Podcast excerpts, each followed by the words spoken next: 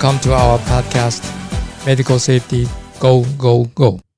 欢迎收听医疗安全啪啪走。嗨，大家好，我是旁白家录音高年级师生大米，为大家介绍本 podcast 的播客主，推动台湾病人安全教父詹廖明义总顾问。大家好，我是詹廖明医师。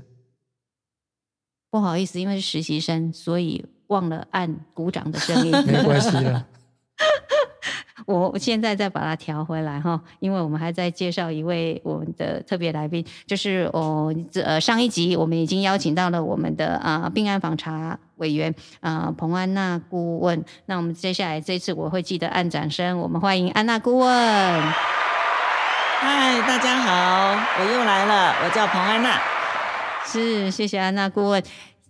这一集就请大家先把笔记做好，因为我们接下来还要再继续讲我们的有关于病安访查表的二点零版。我相信上一集大家已经嗯已经把它做了一个很好的一个会诊。那现在接下来还在请两位专家再跟我们做一下呃指导跟分享。那由总顾问啊，那个问题就是用药安全。好，那我们现在提到目标五哈，提升用药安全的部分。那这一条呢，其实我觉得非常的重要哈，就是。呃，这边有提到就是病人这用药的一些整合哈，那我们怎么样去鼓励哈家属跟病人来参与这件事情？那怎么样能够得知到这个他的一个完整的一个药史哈？那包括他过去呢是不是有用过一些呃中药啊、保健的食品，还有非处方的一些药物哈？那这部分的话，其实我们大家要去呃努力哈，让这个病人能够。很正确的来告诉我们哈，那其次一个重点就是有关呃病人现在目前大概高龄化的社会，大概就是很多带自备药品的啦。那这部分的话，呃，在这一条的条文里面，我们呃会建议就是说，不管所有的一些使用的药物，都一定一定要有医师的 order 哈开的医嘱哦。然后呢，这些他带来的药物呢，我们一定要做一个收回的管理。绝对不能让病人自己呃在那个护理站自己服用哈，我觉得这并不符合这个病人的安全哈。那这个也请大家务必去注意哈。那今年呢还有一个比较呃不一样的部分，就是有关英雄林的使用哈。那这边就是希望用这个专用的一些空针哈，以确保呃这个病人的安全。那再来呢提到的就是有关这个呃高风险的病人哈，他呃在使用这些鸦片类的呃类。鸦片的止痛剂的部分哈，那这个当然就是一定要有一些呃监测的一些记录哈，那这个大家也请把它呃做得更完整一点哈。那其他的部分呢，就是有一个也是刚刚在之前哈有提到的手术的部分的有关病人使用这个抗凝血剂跟抗血板。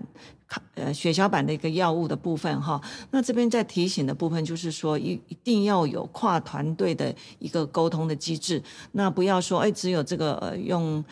这个手术的呃，这个医师知道，那团队人都不知道，或者麻醉科也不知道啊，这是要团队的一个有一些做好的一个呃沟通的好的机制，那这样子呃来确保这些呃病人在使用这个药物的一个安全哈，那这个也请注意。那另外这边也有提到一个那个血糖。呃的一个针剂的一些种类啊，采购啊，就是医疗人员嗯怎么样来做一些辨识哈。其实很重要的，他是提到的，就是采购采购的单位哈，就是不要用太多的这些血糖的药物哈。那这样子的话，在整个医疗人员的辨识上面，可能比较容易出一些问题了哈。那然后在储藏的是部分，也要请多加的注意哈。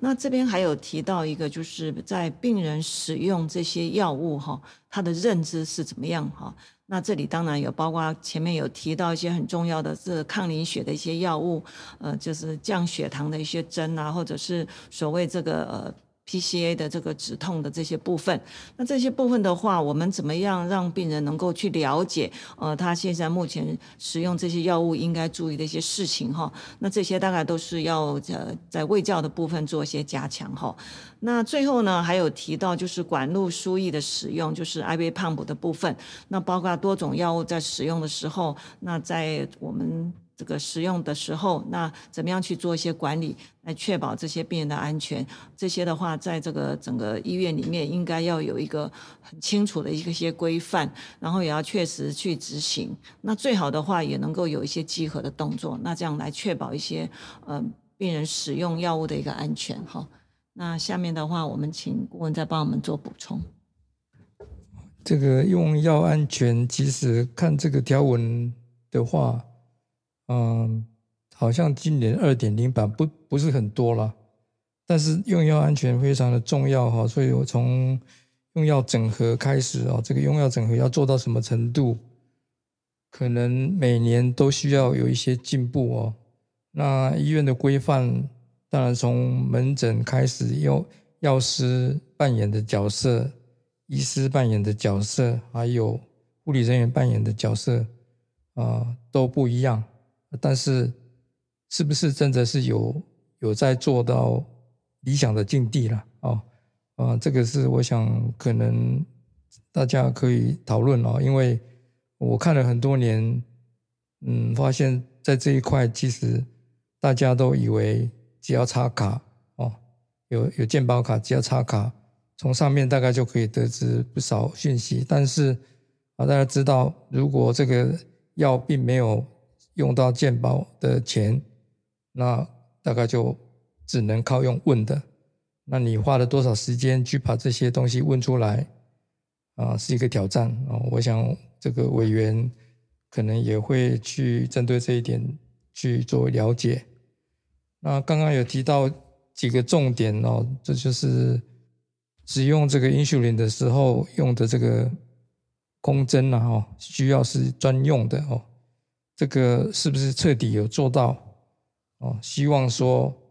呃，我们可以看到 SOP 是怎么写的啊？如果确实是有这样子的话，无论如何啦，哦，SOP 的重要性大家都知道嘛。所以在用药也好，其他目标也好，我想很多这个 SOP 上写的东西是不是有按照这样子在做？那另外呢，就是关于这个很重要的这个化疗哦，化疗的调剂。还有这个执行这个化疗工作了哦，等于是打这个点滴的这些人员哦，他们是有受过适当的训练吗？哦，这个我想可能以前没有看得很清楚的，今年的条文里面是有特别提到说，要查看执行业务的人是否有接受过这样的一个训练，而且通过考核哦。那另外抗凝血剂的使用。这个也非常的重要，当然有在目标三的时候是提到说，这些病人要来开刀的时候，可能是有必要停药的情形。那这些是怎么规范的？还有很多医院有不同的这个使用方法，不同科有不针对这个抗凝血剂有不同的停药的办法，这个都不是非常的理想哦。当然，我们希望说院方是一定要能够。最好做一个整合了哈，而而不是说某一个科的认真的去看，但是有某一些科大概就认为说这个似乎没有发生过特特别的问题，所以就继续沿用之前的做法。但无论如何哦，这个我我们都希望说是院方有人在管的话，这个东西是应该要啊重视它哦，因为这个的卫教。护理人员应该也是有需要扮演一定的角色哦，这个是在国外的评鉴标准里面，是护理人员也是有需要去参与这个微笑的工作，特别像 warfarin 这个药是跟很多种药物有交互作用哦。那另外这个在很多年来，大概都是 PCA 非常的盛行哦，术后止痛的这个 PCA 哦，这个 PCA 的啊。可以去按这个安普哦的人代理人哦，也有可能在小孩子的话，嗯，有可能就是家长，那甚至于或或许是啊朋友哦亲友，甚至于外佣哦，你如果教他怎么做的话，当然他也是可以胜任。如果说他充分了解的话，所以针对这个 PCA proxy 哦代理人怎么做这种事情。的规范哦，可能也是我们也有可能会去看啊，这个是在这边再一次的提醒啊。那最后一项好像是关于在重症领域大使用很多帮谱哦，但是两种药 mix 在一起的时候哦，不一定使用帮谱啦。一般的情形之下，就是两种药 mix 在一起会出现这种，比如说沉淀啦，或者是浑浊啦等等哦，这些，呃，到底有哪一些组合哦？这个也之前也曾经建议过，应该要周知哦，这个相关单位啊，然后再使用这个药物的话才会安全哦。哎，以上。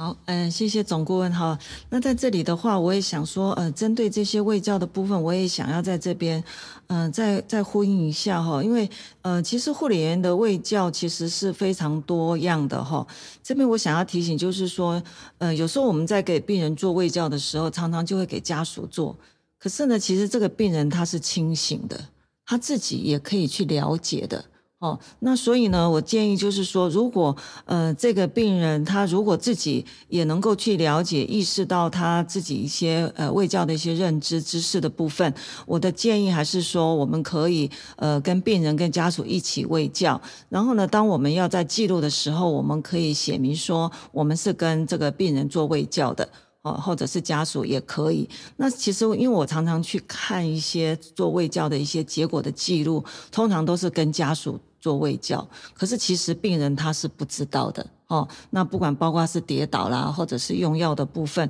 我在这边也做一些提醒哈。那另外。还有一点就是有关这个，刚刚有提到自备药物哈，那这个部分的话，其实在很多医院里面也曾经发生过一些，呃，可能跟病人呃搞得不是很开心哈，就是有一些高价的药物哈，拿来之后，呃，可能到了护理站就遗失，那之后的话就很难去。呃，厘清说到底是谁遗失或者病人有没有吃下去，所以这块的话，我在这边也提醒哦，当我们给病人把药拿过来，尤其是高价药物的部分，那也请做一些呃确实的做一些登录，那以免这个纠纷的一些发生。好，这个是在整个呃用药的部分。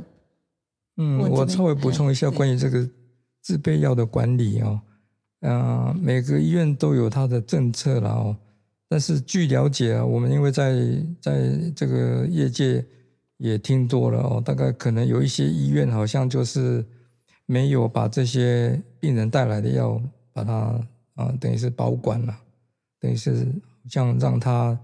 自己哦擅自可以呃按照往哦以以往的就是这样子吃，就是继续吃下去，而且嗯虽然有跟他做沟通，但是嗯有可能。院方不太理会这件事情，或者是说，啊，病人非常的坚持，我这个可能都会有碰到这样的事情。那我们完全是按按照这个理想哦，在在在做这个访查，好做沟通，但是或许会碰到这样的情形，所以请大家了解说，啊，其实我们是站在这个业界哦，站在这个药剂科的。啊，安全管理哦，还有医院的安全管理上，呃，这样的制度是应该比较好哦。但是或许很多医院根本也不不不理这个评鉴，或者是说不理这个病案访查哦。那当然话又讲回来啊，很多这个病案访查的建议，以往我个人的经验呐，很多医院啊，就是觉得说好像就是蒙天了，就是你建议他，他并没有做。好像有一点糊弄过去了，因为这些东西并没有什么法律规范说这个这样做就是违反哦，要要要罚钱，要怎么样，要怎么样，所以就是讲到这里了哦。这些我们认为病人安全应该这样做比较理想的，还是请大家听进去吧。嗯，好，谢谢总顾问。呃，其实呢，我们也会希望说，呃，之前呃这个委员的一些的建议哈，那各。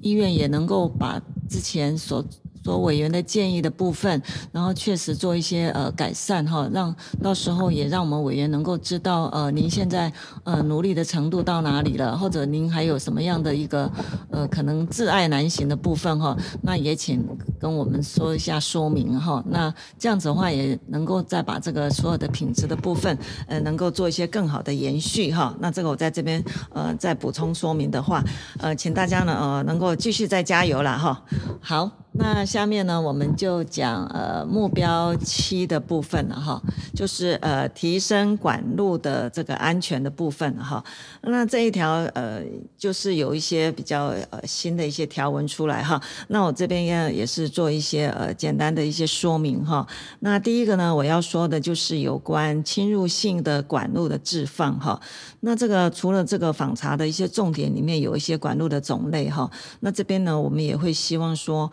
在医院目前使用的。好，那在这些呃访查重点上面没有的部分，也请把它列入到这个规范里面来。那这里面呢，会包括到有些是医师或者是这个 NP 他们曾使使用的一些呃操作的一些管路哦，那它的评估啊，那它的一些呃这个介入的这些措施到底是怎么样哈？那这些部分的话，也应该去载明哈。那包括我这边举个例，包括就是呃中央呃静脉导管啊，或者是 double lumen 的部。部分或者是 double 接等等，那如果有的话，那也请把它一一能够列出来哈，让我们也能够了解一下，呃，这些侵入性的管路，那在贵院的一个做法是怎么样的哈，那也让我们能够了解哈，这是第一点。那另外第二点，这个部分的话是新的哈，就是呃困难。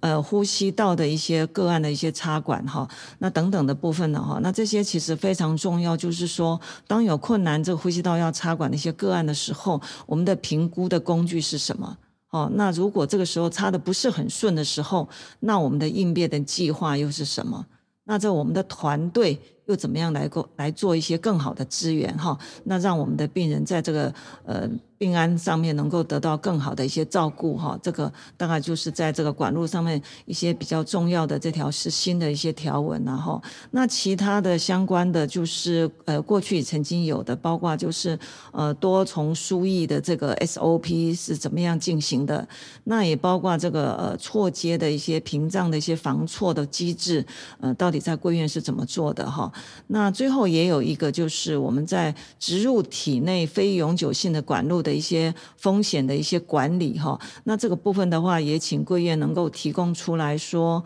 呃，您的医院里面，嗯，是怎么做的，怎么评估的？那发生的时候，那之后的后续怎么样做处理哈？那这部分的话，也希望能够，嗯，在您的这个 SOP 里面，呃，写得清楚一点。那如果呢，当时有一些可以佐证的部分，也请这个时候呢，能够提供给我们哈，让我们委员也能够了解。那这个部分的话，也请大家。再多做努力，那其他请呃总顾问的部分再帮我们做一下指导。嗯，这个目标期是管路安全啊，是我一直多年来都很龟毛的在看的一个一个目标哦。其实我们并没有做太多的调整啊，只是说因为管路的种类太多了。我刚刚安娜顾问也特别提到的侵入性哦，侵入性管路，但是。侵入性的定义其实只要有见血哦，然后就是戳针以后有有见血，就算是一个侵入性的动作了。但是讲侵入性管路，通常是讲比较粗的哦，比较粗的。从我们的访查这个重点来看，一直都没有更改的，大概就是那几样管嘛啊，就是气管内管哦，气切管、鼻鼻胃管等等，这些都是。常年来都有在看，但是 SOP 的内容，如果是说都还写的非常的这个阳春哦的话，我想这个还是会被当做是缺点特别是以往送分数的完全实施哦，因为管路本身就很多种，而且你的 SOP 里面是应该要涵盖哦，比如说是置入的这些技术的准备工作。可能会碰到的一些问题，授授权的问题是这个 SOP 是是否这个护护护理人员还是否医师哦，这个可能是应该是内容是不一样的哦，所以这一点我想可能啊在准备上要稍微嗯留意一下哦。那这个可能会发生的问题错接或或者是或者是意外病人自己自拔等等啊。还有可能要留意的，就是说要插的时候的要注意的东西，跟这个管路留在体内的时候需要照在照护上要注要注意的事情，以及你拔除移除以后需要照顾的事情、要注意的事情等等，这些其实都需要要一并写出来，才是一个比较完整的 SOP 哦。但这个东西其实我已经讲过 N 遍了了哦。那比较认真在做的医院有固定几家哦，其他的或许我没有去过的，因为这是一个机会，我也会在这里再一次强调。万一我我有机会去看的话，我还是会朝向这个样的理想，我去跟各位做辅导。那另外所谓的高危险高危险管路的定义哦，因为其实我在布洛格以前也提过，没有很好的定义啦。没有很好的定义，所以贵院是怎么定义的？因为这个条文上看来就是有针对高危险管路要有一些规范哦。无论如何哦，我们强调安全嘛。那，所以你如果贵院认为说这是高危险的，那你的对策是什么？包括刚刚讲过的啊，double lumen 啊等等啊，或者这些特别特特殊的，在呃心脏内科啊专用的，或者洗肾单单位专专用的。这样的比较特殊的管路啊的这些照护工作啊，另外就是管路的呃合并症哦、并发症等等，这些可能需要有一些数据啊。那然后我们也要看到说啊，这些管路是上过几堂课啊？啊，我往往看看到就是说哦，一一年只有上两次的课程里面。或许只有一堂啊，结论就是一年只有上一堂关于管路的课。如果是这样子的话，我想当然是不可能。除了特定人士以外，那个院内的有很多人对这个管路安全是没有概概念的，就是关于这一点。那另外就是管路的压迫造成的这些压伤，这个是另一种分类了，但是也是所谓的 pressure injury 啊，这个东西不可能没有，所有的医院。应该都会有这样的数据啊，所以这个东西我们会去啊 follow。另外就是关于刚刚讲到这个紧急插管哦，紧急插管本来在啊院内就有建立这样的制度了哦，那这个可能我们啊在安全上应该还是会再去关心说，比如说紧急插管的啊案例一定是有记录嘛啊，啊这些东西不可能说都没有。没有记录啊，而且没有办法去呃让委员去做一个简单的查核哦，因为我们要了解说建立这样的制度是有必要，而且是有不有在有在执行啊。困难插管哦，困难插管这个是因为上面定下来的标准就是要了解说困难插管怎么评估哦，这是一个蛮专业的部分了。大部分这种东西都是落在。急诊，要不然就是麻醉科哦，医师会比较熟悉啊。但是急诊条文是有，我们是会看，会看说困难插管的案例哦，不可能在比较大型的医院也也是不可能没有啊。所以这些东西的案例哦，看看有什么样的东西我们可以嗯进一步了解的哦，说甚至于给各位做一个建议。另外就是，也是今年新的哦，这可能是跟早期、跟几年前的这个啊洗肾管路的这些防呆作接机制哦，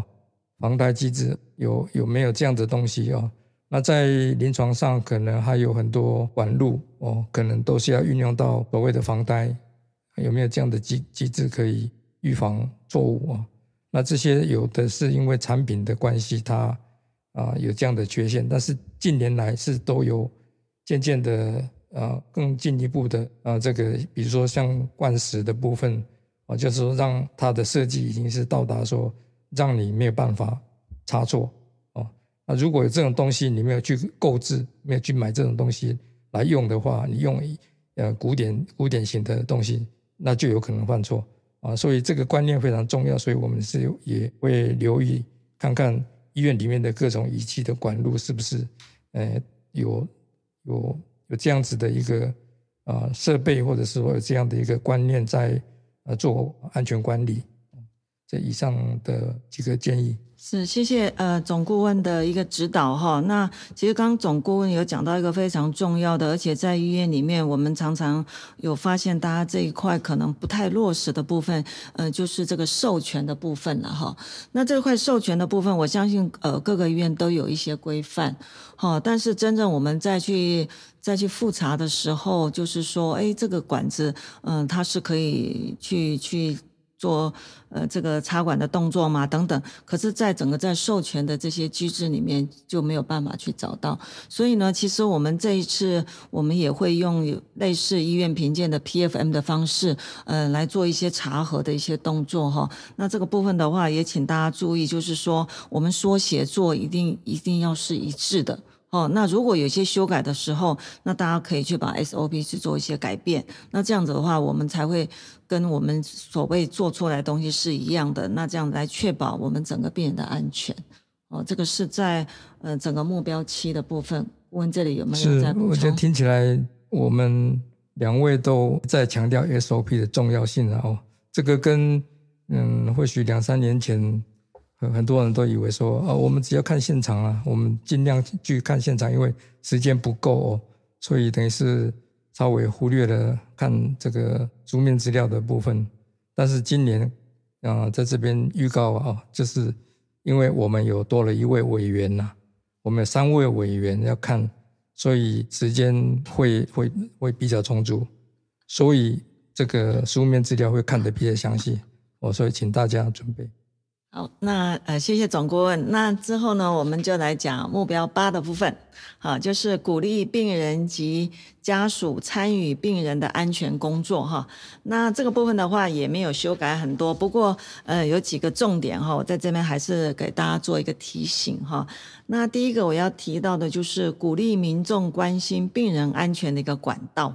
哦。那其实他这边有一。只在提醒，就是说，我们是不是应该有一个呃民众代表？哈，那民众代表的话，其实他是可以呃给医院做一些的建议啦，或者是说他有看到的部分呢，哦，我们可以呃就是从他的角度来看，这个是等于是呃第三者。我觉得他看的比我们天天呃在医院进出哦看的可能更清楚一点哈。那这个部分的话，我们要看的部分就是说，呃，他会来参加我们的开会，那他的出席率是怎么样？down 那这中间呢？那他是不是有给我们一些呃好的建议啦？协助医院在病安的部分呢，有一些呃改善啊，或等等。那这部分的话，我还是希望有看到一些成效哈。那这里的话，我们有特别有写出来，在这个评分的部分，就是在呃完全实施的部分，我们希望它的出席率能够大于百分之七十五。哦，那就是希望说这个民众代表他是有确实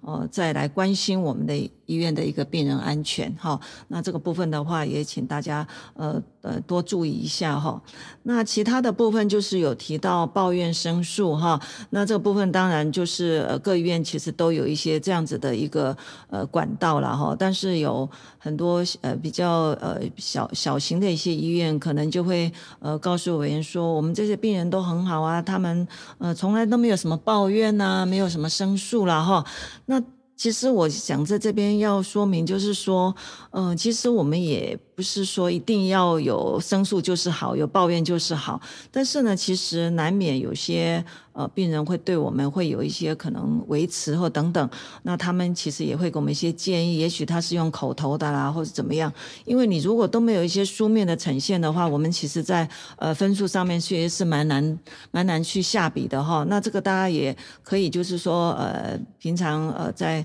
注意一下，倾听病人的一些声音。哦，家属的声音，然后我们就把它做下记录起来。那这样的话，可能呃，在这个平和上面哈，我觉得是会比较呃趋于满分的部分哈。那这个大家可以稍微呃注意一下哈。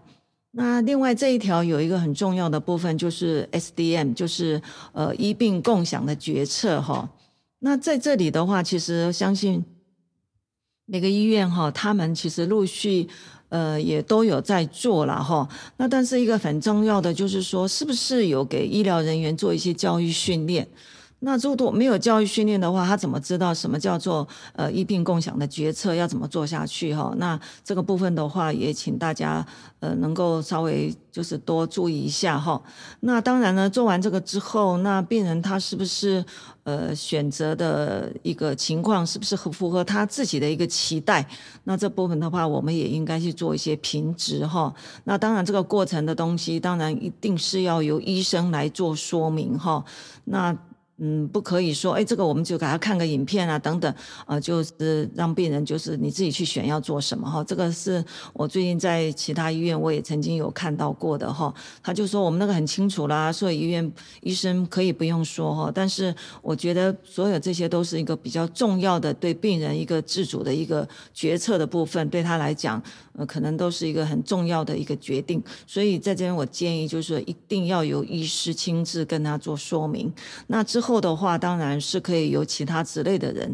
哦，再做一些补充说说明哈。那这样子的话，我觉得能够比较呃，让病人他的期待哈，能够比较完整一点哈。那这个部分的话，呃，也请大家能够稍微再注意一点哈。那最后我们这边有提到有关就是住院跟出院呃主。要照顾者的一个职能哈，那这块其实他重点在讲的就是说有关这个呃在交班呐，他是不是能够理解的部分哈。那这个部分的话，也请大家能够用比较能够他听懂的一些语言，或者是说呃用图片呐这些来做一些呃卫教的一些部分然后那当然我们在呃提供有一些教育。一些资源的部分了哈，那现在其实是非常方便，就是有一些是用 QR code 啊等等，那这些的话能够让他在呃更方便的去学习哈，让他觉得他获得这些资讯的这些可进性又能够更高一点哈。那这部分的话，其实我们也能够去想一想哈，包括之前面呃顾问一直有提到，主要照顾者如果是呃外籍人士的时候，应该是要怎么来处理这一块。那这块的话，我相信呃大家应该都可以利用。有些资讯的一些方便，让我们的这些呃病人跟家属哦，他们得到更多的一些照顾者的一些职能了哈。好，那以上其他的部分，请顾问这边再做指导。嗯，目标八是我长年以来比较少去参与啊的部分哦，但是它里面当然有大家推的啊，整个台湾推的如火如荼的。SDM 哦，刚刚有提到说医师没有参与，其实 SDM 是已经我们常讲的这个嗯知情告知哦，比知情告知还要更更这个高端的一个啊理想的一个一一个状态，所以医师没有参与的话是绝对不行的啊，所以请大家了了解说这个东西不是只有放录影带，使用一个工具来做。就当做说这是 SDM 哦，这个如果我去看看到了，当然这个是绝对